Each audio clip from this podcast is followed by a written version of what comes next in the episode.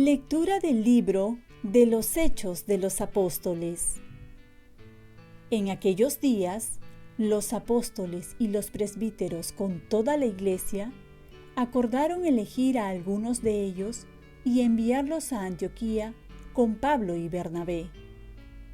Eligieron a Judas Barsabá y a Silas, miembros eminentes entre los hermanos, y les entregaron esta carta.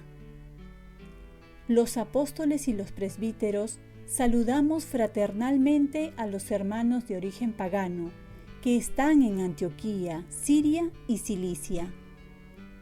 Nos hemos enterado de que algunos de aquí, sin encargo nuestro, los han alarmado e inquietado con sus palabras. Hemos decidido por unanimidad elegir algunos delegados y enviárselos con nuestros queridos Bernabé y Pablo, que han consagrado su vida a la causa de nuestro Señor Jesucristo. En vista de esto, les enviamos a Silas y a Judas, quienes les transmitirán de viva voz este mismo mensaje. Hemos decidido, el Espíritu Santo y nosotros, no imponerles más cargas que las indispensables, a saber, que se abstengan de carne sacrificada a los ídolos, de sangre, de animales estrangulados y de la fornicación. Harán bien en apartarse de todo esto. Adiós. Los despidieron y ellos bajaron a Antioquía, donde convocaron a la asamblea y entregaron la carta. Al leer aquellas palabras alentadoras, se alegraron mucho. Palabra de Dios. Salmo responsorial. Te daré gracias ante los pueblos, Señor. Mi corazón está firme, Dios mío. Mi corazón está firme. Voy a cantar y a tocar. Despierta, gloria mía. Despierten, cítara y arpa. Despertaré a la aurora. Te daré gracias ante los pueblos, Señor. Te daré gracias ante los pueblos, Señor. Tocaré para ti ante las naciones, por tu bondad que es más grande que los cielos, por tu fidelidad que alcanza a las nubes. Elévate sobre el cielo, Dios mío, y llene la tierra tu gloria. Te daré gracias ante los pueblos, Señor. Lectura del Santo Evangelio según San Juan. En aquel tiempo dijo Jesús a sus discípulos, Este es mi mandamiento, que se amen unos a otros como yo los he amado. Nadie tiene amor más grande que el que da la vida por sus amigos.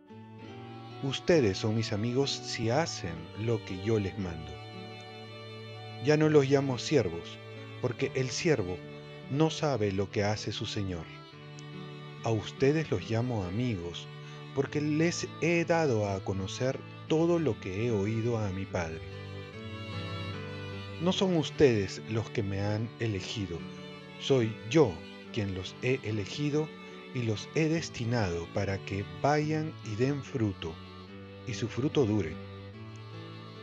De modo que lo que pidan al Padre en mi nombre, Él se los concederá. Esto les mando, que se amen unos a otros. Palabra del Señor. Paz y bien. Jesús nos ha llamado amigos porque puede confiar en nosotros. En la primera lectura vemos el primer concilio de la Iglesia, en la que se presenta la plena sintonía con el Espíritu Santo. Dice, el Espíritu Santo y nosotros.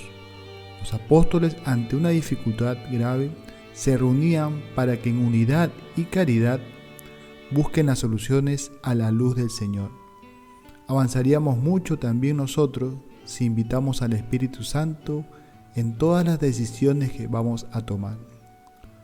Esta caridad que los lleva a la unidad viene del mensaje central del cristianismo que consiste en la caridad fraterna. Este es mi mandamiento, dice Jesús, que se amen unos a otros como yo los he amado. Y esta caridad llega hasta dar la vida por el otro, considerándolos amigos. Así nos enseñó Jesús con su ejemplo, amándonos hasta morir por ti y por mí en una cruz. Y también nos ha llamado amigos porque ha compartido su corazón con cada uno de nosotros.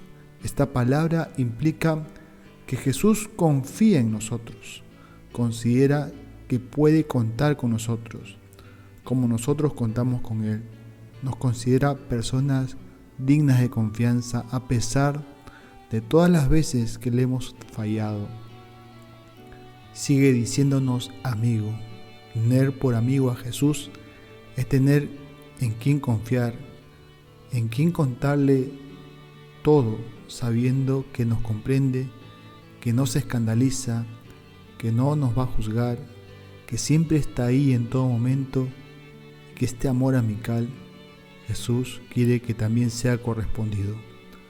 Por eso San Juan Crisóstomo nos va a decir cómo es el amor cristiano.